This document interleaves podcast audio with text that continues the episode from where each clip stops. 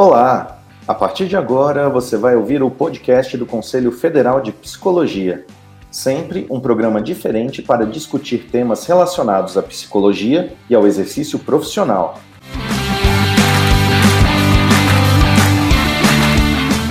No episódio de hoje, você vai ouvir o diálogo que o CFP realizou sobre a saúde mental da população negra, sobre a perspectiva de uma psicologia antirracista. Ouça agora! Bom, boa tarde a todas, todos e todes. Que bom, mais este momento, mais uma atividade do Conselho Federal de Psicologia, é, e esta é, dentro, faz, como parte da campanha de a nossa campanha de, dos direitos humanos do Conselho Federal de Psicologia. Sejam muito bem-vindos, todos, todas e todes e vamos então para mais essa atividade, né? Antes, porém, eu quero me apresentar. Meu nome é Norma Cosmo, eu sou psicóloga e atualmente faço parte da direção do Conselho Federal de Psicologia como tesoureira. Eu sou, fazendo agora a minha audio, audiodescrição, eu, eu sou mulher negra, dos cabelos crespos, castanho claro, castanho escuro, na altura dos ombros. Uso um óculos, estou vestida com uma blusa tipo bata salmão e atrás de mim é, tem uma parede branca. Né? Essa audiodescrição, autodescrição ela é fundamental e importante nós passamos, né, o sistema Conselho de Psicologia, especificamente o Conselho Federal, passou a adotar essa, em todas as suas atividades, é, a autodescrição como uma maneira de alcançar a todos e todas, não apenas reafirmando o nosso compromisso com a inclusão, tá? mas também como uma parte efetiva deste movimento de transformação e de mudanças de paradigmas. Então, sendo assim, eu solicito as, a, a Igor, convidado, Ceissa, Maria da Conceição, as pessoas que forem participar, que logo na entrada façam uh, o mesmo, né? A sua autodescrição. Hoje nós vamos, iremos abordar a saúde mental da população negra, um olhar para a psicologia antirracista um tema fundamental, urgente, importante para toda a categoria e para toda a sociedade. O CFP, né, algumas palavras, o CFP ela tem uma atuação histórica marcada em defesa dos direitos humanos e da justiça social. Enquanto ciência e profissão, é, temos um importante papel no enfrentamento desta luta que não é de agora e não será é, por curto tempo. Muitas gerações é, deverão prosseguir essa nossa luta.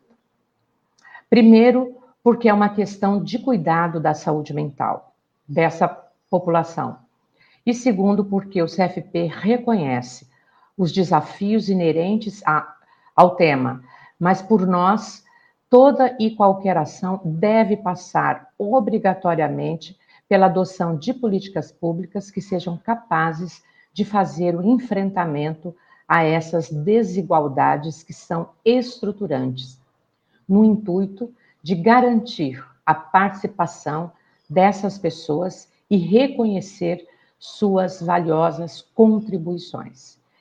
É nosso dever, enquanto categoria profissional, monitorar, zelar, avaliar por essas políticas e que sejam antirracistas, exigindo sempre o seu fortalecimento. Quero, eh, antes de dar início ao discurso e da fala dos, dos nossos convidados, é, falar rapidamente sobre as ações do Conselho Federal de Psicologia sobre esse assunto. Fazer uma breve retrospectiva. É, nós temos a nossa profissão, ela possui, é, ela é uma profissão relativamente nova. Portanto, o próprio sistema conselho é, é relativamente novo. mas que a temática é, sempre esteve e de uma forma muito mais é, consistente e sólida do, de 2002 para cá, quando o CFP lançou, né, publicou a Resolução 18 de 2002. Resolução que define que os profissionais da psicologia devem atuar segundo os princípios éticos da profissão, contribuindo com seu conhecimento para refletir sobre o preconceito e para eliminar o racismo. A resolução diz ainda que os profissionais não devem utilizar instrumentos ou técnicas psicológicas para criar, manter ou reforçar qualquer tipo de preconceito, estigma, estereótipos ou a discriminação racial.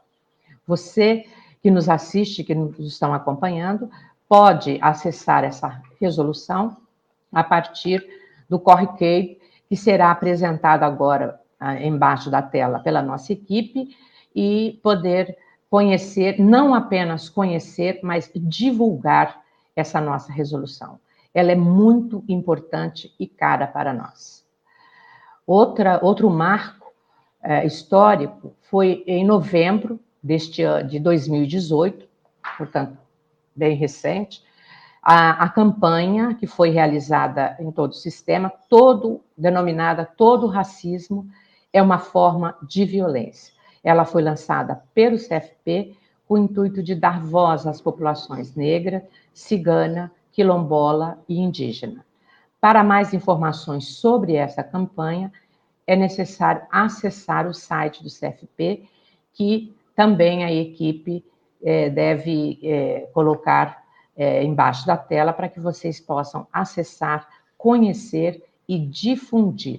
Né? Precisamos dessa, desse compartilhamento, precisamos difundir as, as resoluções e os documentos para que cheguem ao alcance das universidades, cheguem ao alcance do maior número de profissionais, para que junte-se a nós nessa luta, nessa grande luta, é, que é o enfrentamento à, à questão racial no nosso país. O CFP hoje né, faz parte, uma outra, uma outra informação, faz parte do Conselho Nacional de Promoção de Igualdade Racial. Né? É, o, o nosso mandato ele iniciou em 2019 e vamos fechar agora em 2020. É, o, o, o, Conselho Nacional é, de Promoção da Igualdade é um órgão colegiado e tem um caráter consultivo, com a missão de propor políticas de promoção da igualdade racial, com ênfase na população negra e outros segmentos raciais e étnicos da população brasileira, que, é, que estão vulnera, vulnerabilizados pelo racismo e pela discriminação, é, fenômenos psicossociais, processos psicossociais que precisam ser enfrentados por todos nós psis. Em, julho, em junho, agora recente de 2020, o CFP realizou um ato virtual para discutir o papel da psicologia no enfrentamento ao racismo.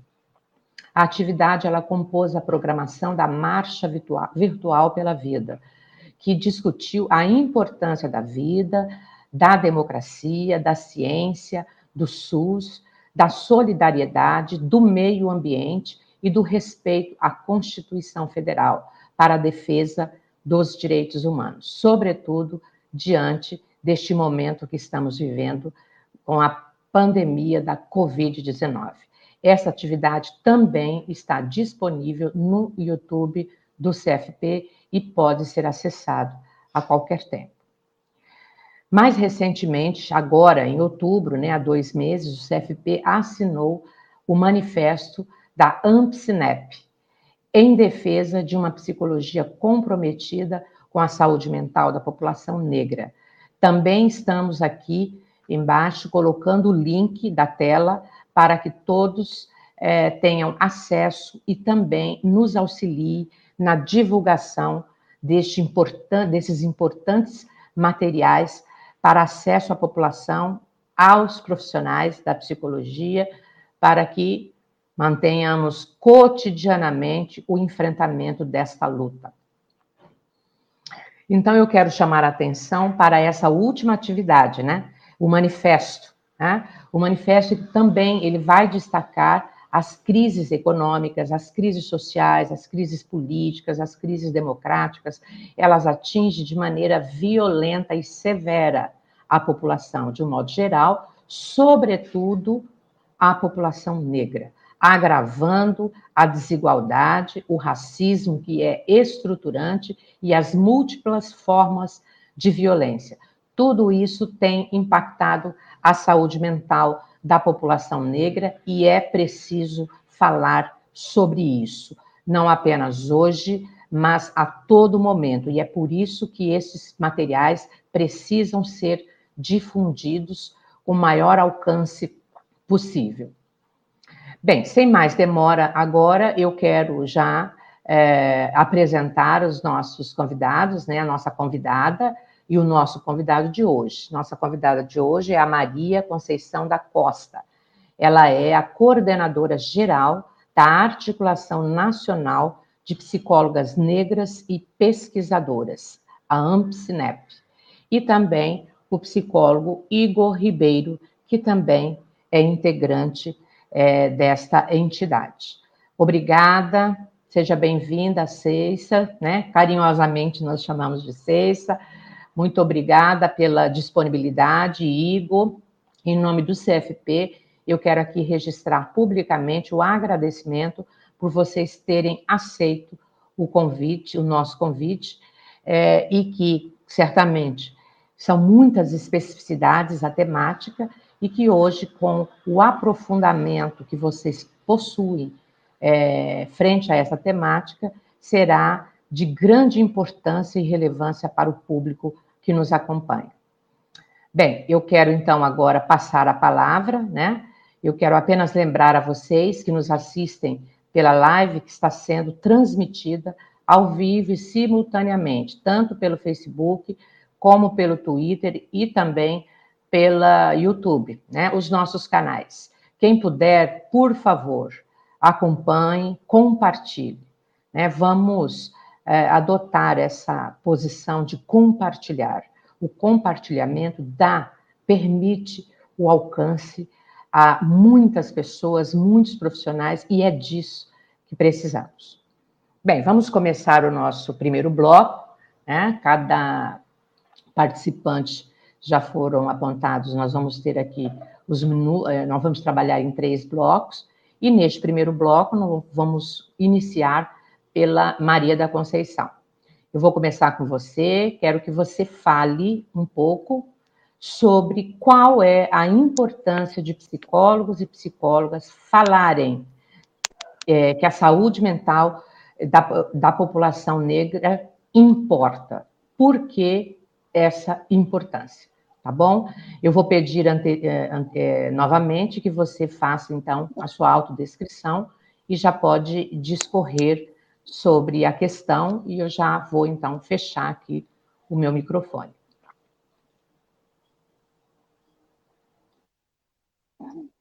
Obrigada, Norma.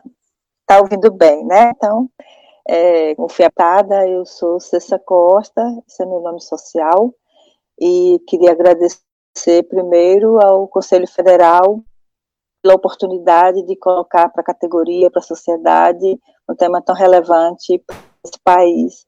E é com muito orgulho que a gente agradece a parceria, a fortaleza é, e a possibilidade de cada vez mais o CFP e o Sistema Conselhos como um todo assumir uma pauta tão importante, né? Então, obrigada, Norma, obrigada, Tati, nossa intérprete de Libras, estou é, aqui com meu parceiro Igor, né, de militância, é, eu sou uma mulher baixinha, estou né, sentada, atrás de mim tem um monte de livro verdadeiro, não é fake, né, porque leitura é importante para esse país.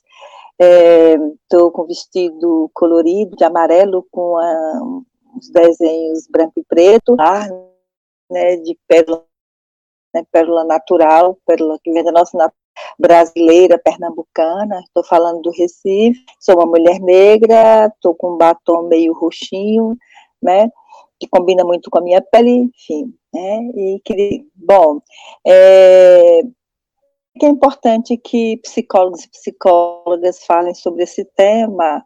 Bom, primeiro porque a psicologia tenha um posicionamento e assuma uma tarefa que é sua como ciência, como profissão, lá sobre todos os problemas do Brasil, problemas brasileiros, da sociedade, da população, que através da nossa subjetividade são temas dessa ciência. Portanto, são tema daqueles que exercem ética e tecnicamente a, a função.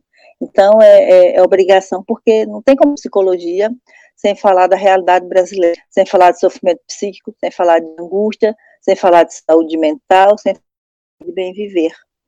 Então, é uma necessidade né, de psicólogos e psicólogas, porque nós atemos nós atuamos, nós é, estamos nas políticas públicas, saúde, assistência social, educação, psicologia do esporte, onde nós estejamos, nós estamos lidando com o indivíduo, com o sujeito, com uma ser humana que é posicionada socialmente, né? Então tem lugares e não lugares, né? Lugar de pertencimento, lugar de não. E isso é uma obrigação de psicólogos e psicólogos, porque a gente está falando de um país com racismo estrutural e que isso rebate diretamente nessa construção da subjetividade, da cultura que é ser ou não sujeito.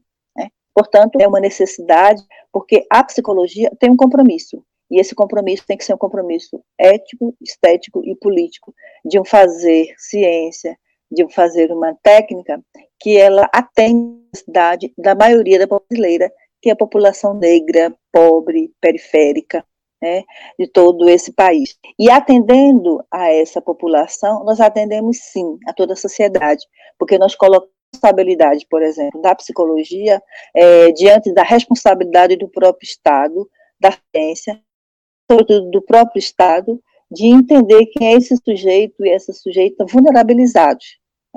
Por isso que é da responsabilidade de fazer psicologia cotidiano, sim, falar sobre racismo, falar sobre adoecimento psíquico, falar sobre homofobia, falar sobre transfobia, falar sobre machismo, sobre a doença do patriarcado das mulheres, falar sobre abortamento, portanto, a população brasileira. E dentro disso, falar sobre o racismo é também uma tarefa estruturante de ciência. Não existe ciência neutra, não existe ciência que não conheça o indivíduo, que não interfira, que não intervenha sobre o indivíduo, se ela não conhecer quem é esse sujeito. Né? O sujeito brasileiro é um sujeito racializado. Portanto, é necessário no cotidiano, fazer psicológico, na formação. É necessário que o campo da forma também fale sobre as relações raciais do primeiro período ano da psicologia, né? na avaliação psicológica, é, como no, na psicologia dos recursos. Então, em todos os lugares é necessário conhecer a realidade brasileira, conhecer o sujeito dessa nação, conhecendo a sua realidade, e essa realidade é uma, é uma realidade recortada pelo racismo, do recorte da racialidade. É, houve alguma interferência, Ceissa, ou você realmente encerrou? Estava te ouvindo. Obrigada. Parece que deu uma congelada. Ah, tá. Vamos lá, então. Vamos agora, Igor. Obrigada, Cessa. Realmente, é, o envolvimento da psicologia não se restringe a quem está, está no exercício profissional. Nós precisamos realmente alcançar, principalmente, a, a raiz, né, a formação. E por isso, um trabalho duro que temos pela frente a Psinep, certamente com todo o know-how que já possui nas pesquisas, devem é, ter bastante acesso e articulação com as entidades de modo geral, principalmente aquelas que cuidam da formação, porque é, é, é, muito relevante que essa discussão esteja, como você mesmo disse, do primeiro ao último período. E também na pós, né?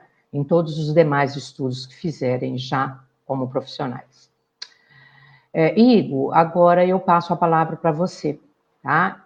É, e eu quero que você fale qual é a importância da defesa da saúde mental da população negra de forma ampliada e em diálogo com outras políticas públicas, como, por exemplo, é, o SUAS, a educação, o sistema de justiça e tantas outras. Não esqueça, por favor, de você fazer a sua autodescrição. Obrigado, Norma. Boa tarde a todas, a todos e a todes. Vou já fazer minha autodescrição e parabenizo o CFP pela iniciativa, ainda não tinha tido essa experiência. Sou um homem negro de 1,73m aproximadamente, pele escura, estou usando óculos com armação azul, cabelo crespo, black power, camisa branca com algumas estampas coloridas. Parabéns novamente. Bom, primeiro agradecer pelo convite, é um prazer estar aqui falando sobre um tema tão importante com, com você, Norma, com a Ceissa, Conceição, companheira da Articulação Nacional de Psicólogas e Psicólogos Negros, pesquisadores Ampcinep, e abro a minha fala primeiro fazendo uma saudação especial às mais velhas, aos mais velhos, em nome das nossas companheiras também de articulação, Jesus Moura e Lucinha, conhecida como Lucinha, Maria Lúcia da Silva. É um prazer fazer parte dessa caminhada ao lado de tantas pessoas importantes e valiosas para o Brasil e para a psicologia, né? Bom, é, aos colegas, companheiras e companheiros que estão acompanhando essa live, sejam bem-vindas e bem-vindos. Respondendo à pergunta, eu acho que é muito importante a gente falar de saúde mental, de promoção e de defesa da saúde mental da população negra de forma ampliada. Acho que é uma questão que a gente está sempre buscando recuperar, que quando a gente fala de saúde, pelo menos de processo de saúde, de promoção de saúde, a gente não está falando só da ausência de doença ou só da ausência de um problema específico, né? A gente está falando da defesa de, de uma vida com dignidade, da defesa e do acesso, do acesso à educação com qualidade, do acesso a saneamento básico e a todos os outros aspectos. Com isso, eu estou querendo dizer que quando a gente vai falar de saúde mental especificamente, a gente não deve falar só dos equipamentos é, relacionados ao SUS, né? conhecidos aí como CAPS, residência terapêutica. Sim, tem uma atribuição e uma função muito importante, né, falar dos equipamentos de saúde e falar da promoção de saúde a partir dessa perspectiva racializada, enfim, a partir dessa perspectiva de enfrentamento a, ao racismo estrutural, institucional e interpessoal que permeia e atravessa as relações cotidianas, as relações institucionais. Mas a gente precisa dar um passo à frente, né? É preciso falar de saúde, de promoção de saúde, dialogando com outras políticas públicas, dialogando com outros grandes sistemas, com outras especialidades também, né? Há uma série de gargalos. A gente teve uma campanha já anteriormente é, do SUAS contra o racismo, é, do SUS também contra o racismo, enfrentamento, enfrentando o racismo, e a gente precisa olhar para a interlocução dessas políticas públicas e para o diálogo que se estabelece entre esses e essas profissionais, né? Ou seja, é, é preciso ouvir aquele sujeito que, que busca os serviços, os equipamentos de assistência social em sua integralidade, é, não supondo que esse sujeito é um sujeito universal, mas sim fazendo uma espécie de discriminação positiva, como já disse Joaquim Barbosa, que nos leva a um atendimento com equidade. Né?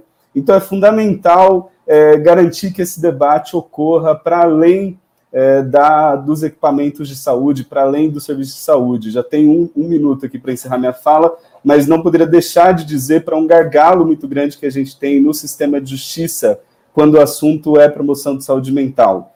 Né? A gente tem uma série de, de processos aí que agravam a condição da população negra, entre eles o encarceramento em massa. A porta de entrada do sistema de justiça criminal é um lugar essencial onde estamos presentes, psicólogas, psicólogos, e muitas vezes a gente atua nesses espaços, nessa parte de, porta de entrada da justiça criminal, de forma desavisada, né, e que de alguma maneira contribui para o agravamento do problema, por isso que é importante falar sim da promoção de saúde também nesses espaços, não só para contribuir para a reversão do problema, mas também para contribuir para que essas políticas sejam mais bem definidas, elaboradas e avaliadas, atendendo às necessidades da população, em especial a população negra e a realidade do país.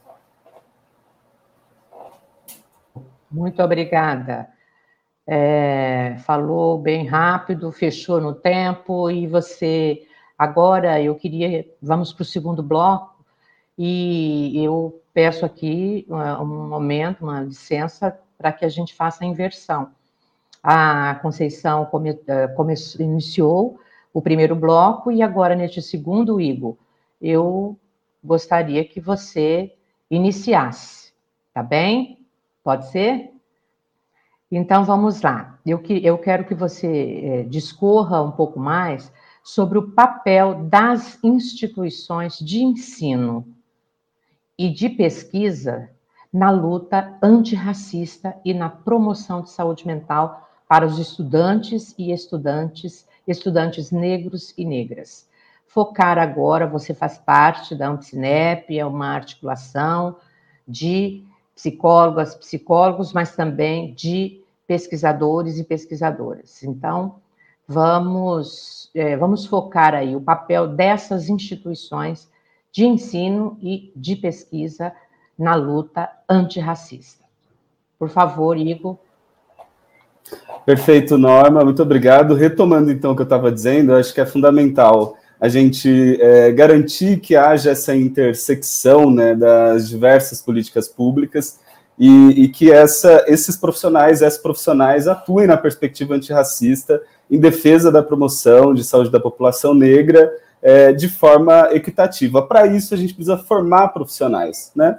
E formar de forma bem qualificada, de forma que esses profissionais tenham condições de enxergar nesse sujeito não só um sofrimento psíquico, olhar e identificar o sofrimento de forma racializada como produto da história, como produto da sociedade, como produto da série de violências provocadas pelo racismo estrutural, que por sua vez está ali ancorado, sustentado no próprio Estado. As instituições de ensino superior têm uma função fundamental, têm um papel essencial nessa mudança de comportamento das nossas e dos nossos profissionais. Esse é um ponto, a gente precisa rever os currículos, revisitar os currículos, propor reformas que atendam à realidade do país. Né? Não, não adianta a gente falar de realidade social suprimindo ou anulando essa dimensão que é tão importante para que essa realidade se estruture tal como ela está, que é o racismo racismo em sua dimensão estrutural e institucional, sobretudo. As próprias instituições de ensino, as universidades, elas são tomadas também por esse modo de funcionamento. Não dá para falar de racismo como se fosse algo alheio às instituições de formação, às instituições de, de ensino. Não, o racismo permeia ele, as práticas de ensino, permeia é, o, o dia a dia das universidades. Isso gera um duplo problema Primeiro problema é a gente tem um quadro com uma deficiência absurda. As universidades formam psicólogos e psicólogos que depois de muitos anos se dão conta de que o racismo existe, que o racismo é um fato. E aí, nossa, olha só, de fato, Brasil é um país que se estrutura é, a partir do racismo de Estado, do racismo estrutural, e isso tem um efeito nas políticas públicas, isso tem um efeito na forma como as pessoas se relacionam, isso gera sofrimentos né? Vejam, sofrimentos no plural. Então a gente tem esse primeiro problema, que é a formação de um profissional, de uma profissional desavisado. Um outro problema, que é, cuja a, a responsabilidade, uma parcela dela é das universidades, é o agravamento da saúde mental das e dos estudantes negros que estão, que ingressaram na universidade é, é, no ensino superior, por meio de políticas de ações afirmativas, e tantas outras políticas inclusivas que garantiram sua entrada em larga escala, sobretudo nas universidades federal, federais. Né?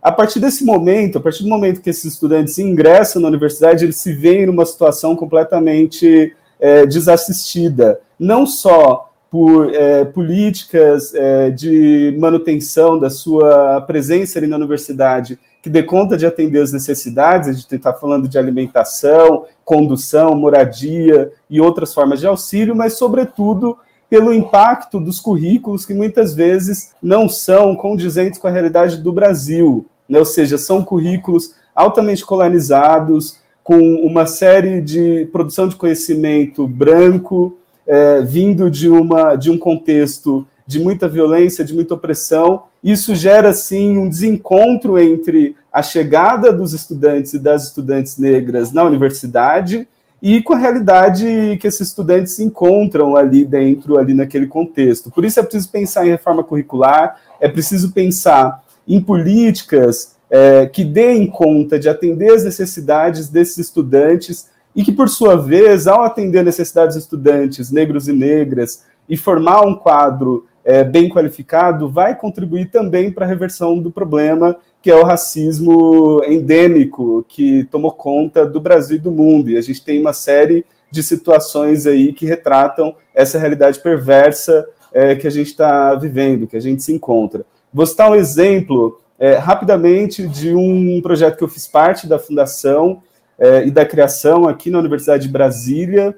a gente criou um projeto de escuta, de acolhimento a estudantes negras e negros, é, em parceria com a Clínica Escola aqui do Instituto de Psicologia. Esse projeto ele teve um alcance importante, foi uma iniciativa isolada, mas a gente precisa mais, né?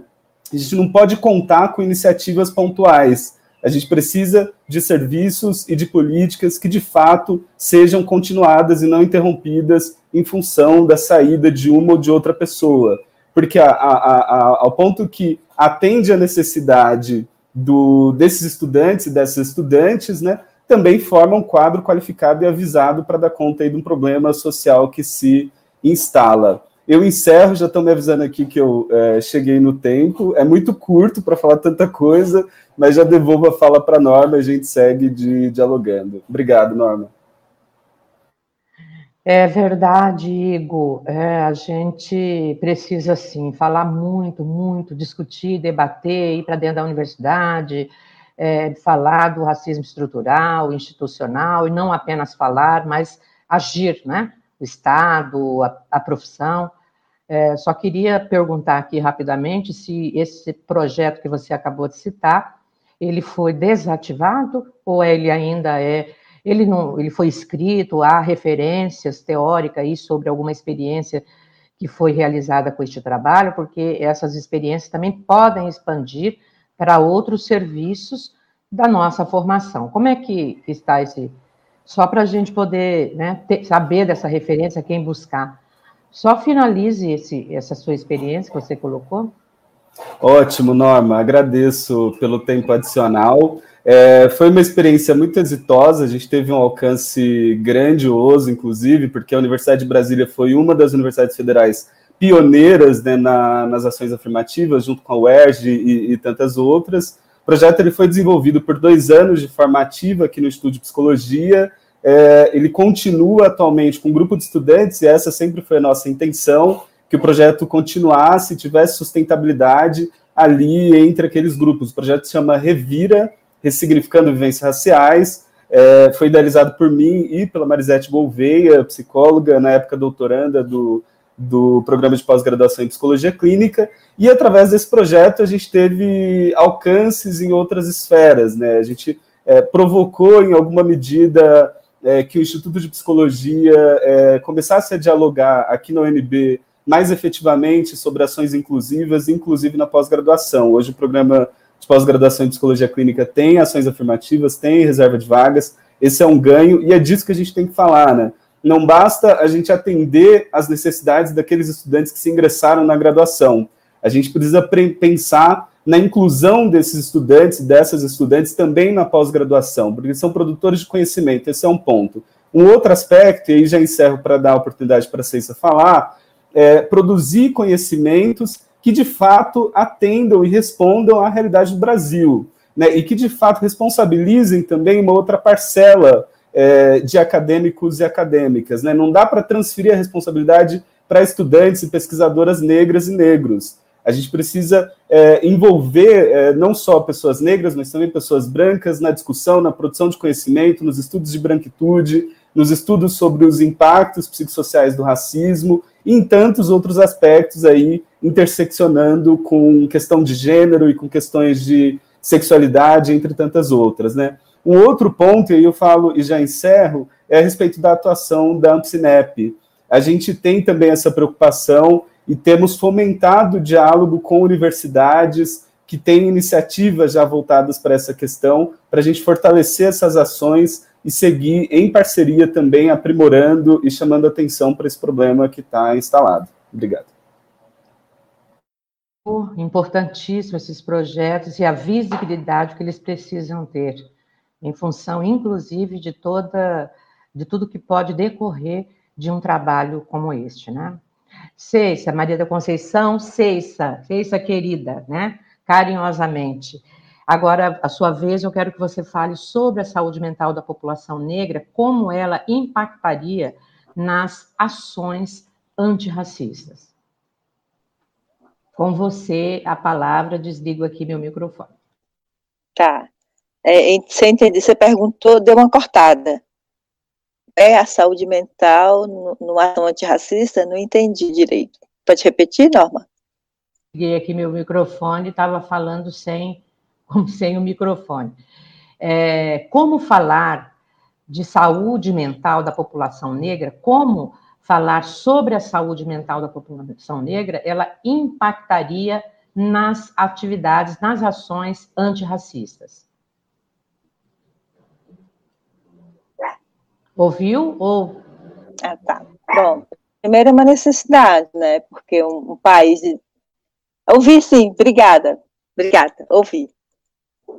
É, primeiro, que é isso que Igor falou, né? Só reforçando, eu faço parte da coordenação nacional da AmpSinep, junto com o Igor, nós somos uma coordenação colegiada e nós dois partilhamos a tarefa de coordenador nacional.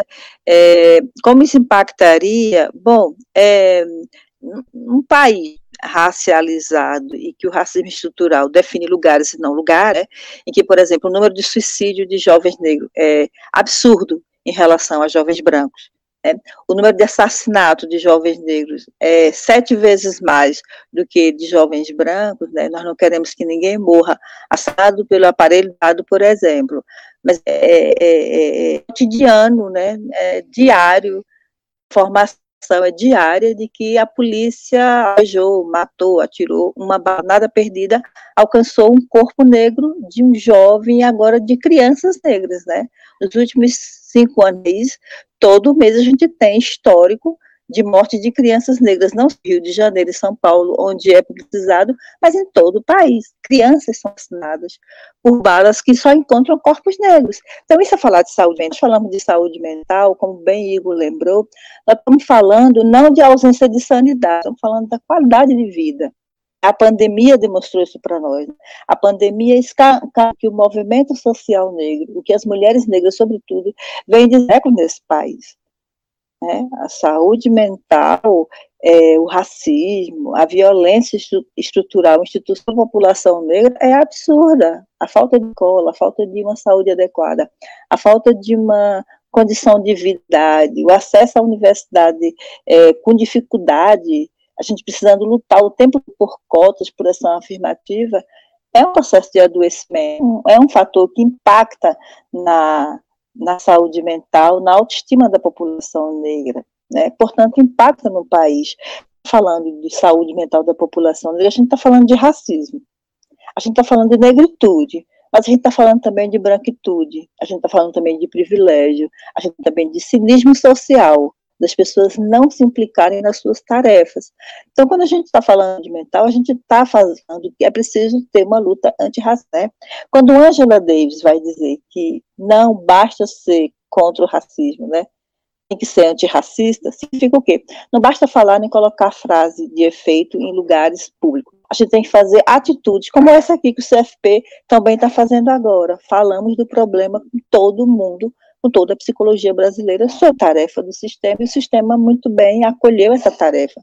Né, lançou uma campanha recentemente pela Comissão de Direitos Humanos, que nós parabenizamos e achamos muito importante, né, está na minha cabeça ou na sua, é uma campanha dizendo os psicólogos e psicólogos saúde mental no campo dos direitos humanos. Né.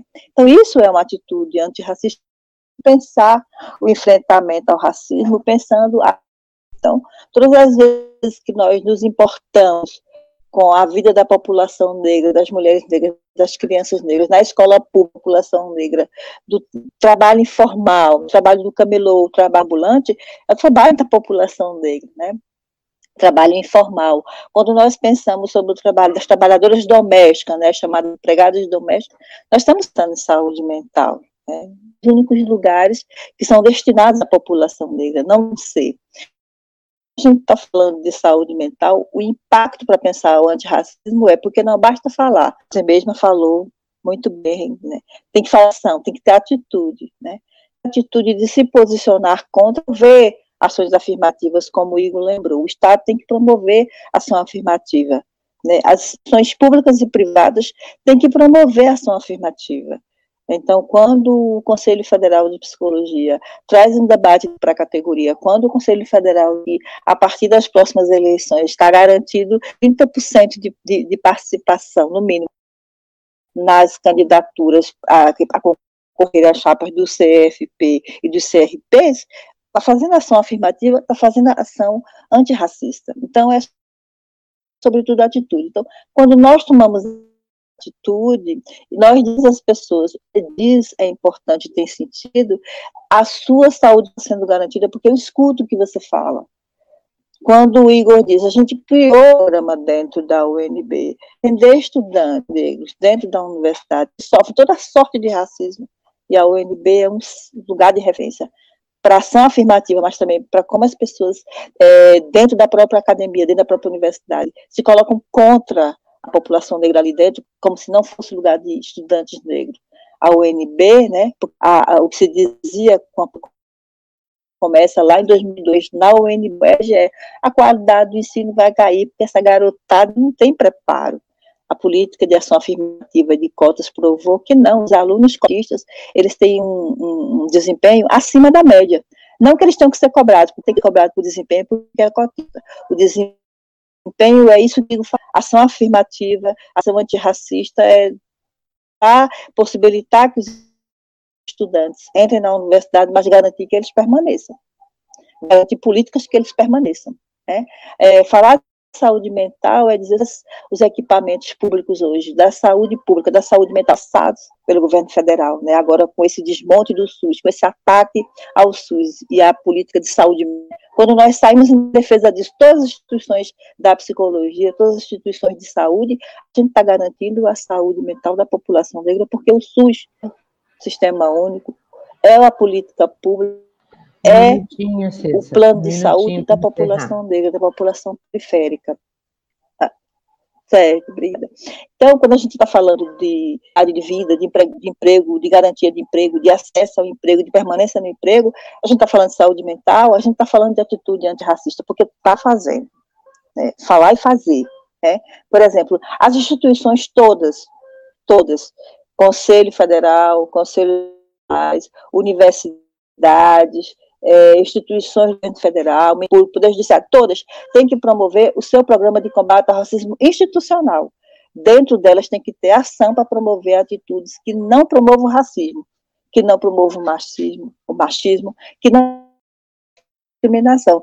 Isso é uma atitude antirracista, falar de saúde mental. Portanto, pensar quais são as condições de vida é, precisam ser asseguradas, por exemplo, na pandemia, para a população brasileira, a sua maioria que é vulnerabilizada, que é a população negra. Isso é pensar saúde mental. É isso mesmo, Cessa. É isso mesmo. É preciso agir, pensar, falar, debater, discutir e so consolidar. Né? Consolidar. Acho que era importante, né, com todas essas experiências e, e tudo que pode e que, que existe, a gente poder fazer aí uma mostra, né? Mostra de, de projetos e atividades antirracistas pelas, realizadas pelas instituições. Eu acho que, que eh, vale a pena, viu?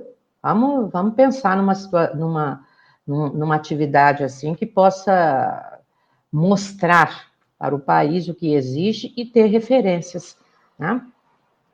Pessoal, agora nós vamos para o bloco final das considerações finais. Já estamos chegando aqui no final da nossa da nossa live de hoje.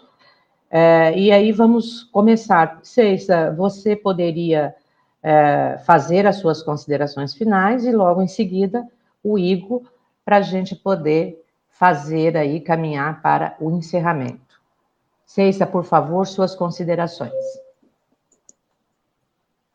Ok. Tá. Obrigada, Alma. É, agradecer ao Conselho Federal a oportunidade de colocar para a psicologia brasileira a necessidade de pensar sobre um tema tão relevante para a sociedade brasileira. Né? Esse não é um tema da população negra, esse é um tema da sociedade brasileira, é um tema para a Ampsinep, para os psicólogos e psicólogos pretos e pretas, é um tema para o sistema conselho, para a ciência psicológica, para a categoria. Né? Então, agradecer ao conselho por entender sua responsabilidade e colocá-la na pauta e na prática no dia de hoje, Norma. É, tô, tá de parabéns, estou muito orgulhosa e quero colocar nossa disponibilidade da AMPSINEP de continuarmos criando essa ideia da prática, da mostra, porque nós temos muitos trabalhos, já temos muita produção acadêmica na pós-graduação, feita por psicólogos e psicólogas pesquisadoras negras e negros, mas também pesquisadores brancos, falando de, da necessidade da gente pautar o racismo e de como a psicologia pode e, sobretudo, deve fazê-lo, né? Então, queria agradecer é, e dizer que essa possibilidade ela existe, que nós topamos sim, com o Conselho Federal, chamando a BEP, chamando a Brapso, a Abrape, chamando todas as instituições da psicologia brasileira que estão hoje no FEMP, né, dialogando com a ULAPSE, né, sobre o racismo racismo América, na América Latina e colocar isso sim numa mostra de práticas da psicologia, porque nós temos trabalho desde 1990, pelo menos, né, que nossas militantes aqui citadas, por Maria de Jesus Moura, é, Maria Lúcia Silva, é, Maria Aparecida Bento, Judia Nascimento, né, tantas, tantas outras, vem dialogando sobre racismo na psicologia, né? E vem dizendo que essa é uma pauta importante para essa ciência, para essa categoria.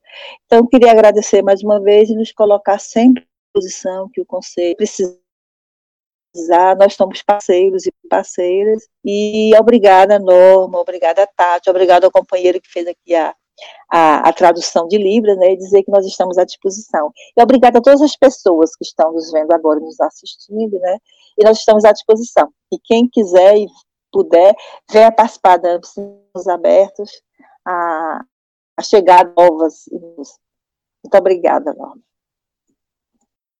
Suas considerações? Obrigado, Norma, Ceissa, pela companhia e todos que nos assistem. É, eu quero encerrar minha fala dizendo que é importante a gente insistir no rompimento do silêncio, né? Hoje parece óbvio que o racismo existe. A gente é, tem, tem aí uma série de situações de mortes, de assassinatos, de violências dirigidas à população negra. George Floyd, mais recentemente, nos Estados Unidos, Minneapolis, João Pedro, esses dias atrás, no Carrefour, e tantas e tantos outros aí que a gente pode nominar. A lista é grande, não é pequena, e não falo isso é, é, com tranquilidade, falo com muito pesar. Então, a gente está falando de um problema grave que assola a sociedade brasileira e parte dessa responsabilidade pela resolução, pela superação é nossa, profissionais da psicologia.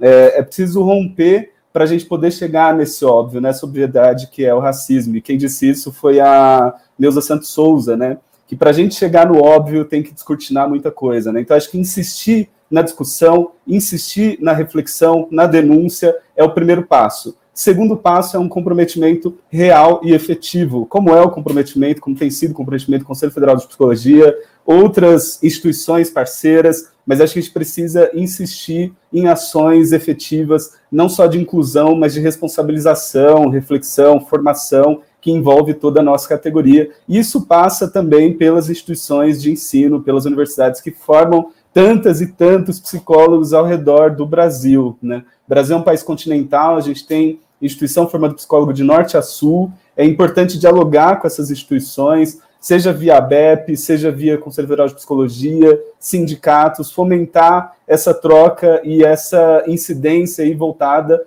para não só para a reformulação de currículos que atendam, novamente reforçando a necessidade das nossas e dos nossos estudantes, negras e negros, mas também garantindo que esses profissionais e essas profissionais saiam efetivamente bem formados para dar conta de um problema dessa dimensão, dessa magnitude. Esses profissionais, esses profissionais vão trabalhar nas políticas públicas diversas, saúde, assistência, educação, sistema prisional, entre tantas outras, se deparam com uma realidade que é a realidade do Brasil. Né? A população negra no Brasil é a população mais afetada, mais vulnerável, né? a população mais pobre, que vai sim ser usuária, vai compor a maioria de usuárias e usuários dessas políticas. Saúde pública, assistência social, educação pública, sistema prisional, que não é uma, uma política de defesa, de garantia de direitos, mas é um lugar onde a gente tem espaço para provocar incidência e promover saúde mental, seja na porta de entrada, nas audiências de custódia, ou no próprio sistema prisional, onde tem essa demanda é, latente aí para que os nossos profissionais e nossas profissionais, parceiras atuantes no sistema prisional, estejam sim atentas a esse problema de grande magnitude. Mais uma vez, saúdo as companheiras e companheiros da Articulação Nacional de Psicólogos Negros e Psicólogas, a todas as colegas que nos assistem, nos acompanham, meus companheiros e companheiras da Unesp, que estão acompanhando essa live também. É um prazer estar aqui com vocês e sigamos em frente. Estou à disposição, a Articulação Nacional de Psicólogas Negras está à disposição também para o diálogo e para a parceria sempre voltada para o enfrentamento ao racismo. Obrigado ouvir essas palavras, sua, Igor, Ceissa, uh, todos que nos acompanham. Realmente é, é, é, o que você falou no início aí das suas considerações, o momento é trágico, né? Ele tem explicitado a tragédia nacional e que ela cabe uma tarefa de todos e todas nós. Precisamos pegar nessa tarefa, sim, nos implicarmos nessa tarefa. Como psicólogas e psicólogos, sabemos o quanto a nossa a nossa atuação profissional ela é significativa e pode é, é uma profissão que produz transformações. Então precisam se implicar. Né? É, quero agradecer aqui vocês, a luta, o trabalho, o CFP agradece e que bom nós podermos aqui contar com a AmpSinep, com a articulação, com os pesquisadores, e certamente nos veremos outras vezes, porque a AmpSinep é uma entidade importante para, para toda essa luta, assim como outras entidades. Mas é, no que tange a, a, ao ensino, no que tange à pesquisa, é, na pós-graduação, na graduação, projetos, enfim, é, vocês devem ter um acúmulo que não pode, que precisa ser difundido, e o Conselho Federal tem muito interesse e certamente caminharemos juntos. Tá? Quero agradecer aqui a todas as pessoas que nos acompanharam, que fizeram a interação. Ah, essa live ficará é, no nosso disponível nas nossas redes.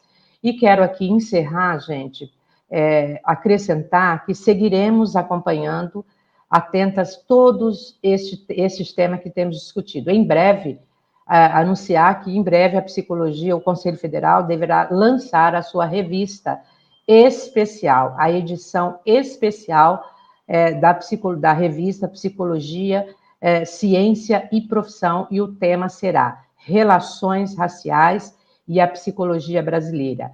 Ela vai abordar justamente o enfrentamento ao racismo e as políticas de combate ao racismo institucional e, em especial, sobre a interface dessa das relações raciais com as práticas psicológicas é, nos processos no âmbito do trabalho. Tudo o que discutimos aqui. Aguardem a, o lançamento e a publicação da revista e queremos aí contar com vocês aí na, na, na, na difusão aí desse material e e a luta segue, porque séculos e séculos, e nós temos algumas gerações para frente, porque o, o, o problema, a questão é central. E se é central, é, é neste ponto que precisamos todos nos envolver. Todos e todas nos envolver. É importante que estejamos juntos nessa luta, é, que é, é, é é uma marca, né? É uma marca, é uma característica central da, da, da população brasileira e nós temos que enfrentar isso. Muito obrigado, um abraço para todos e até a próxima. Um abraço, Igor, Ceissa e a todos que nos acompanham. Beijos. Estamos chegando ao fim de mais um episódio. Gostou? Mande um e-mail para comunica@cfp.org.br e não deixe de acessar o site do CFP, site.cfp.org.br. Você também pode seguir o CFP nas redes sociais. Tenham todos um ótimo dia e até o próximo episódio.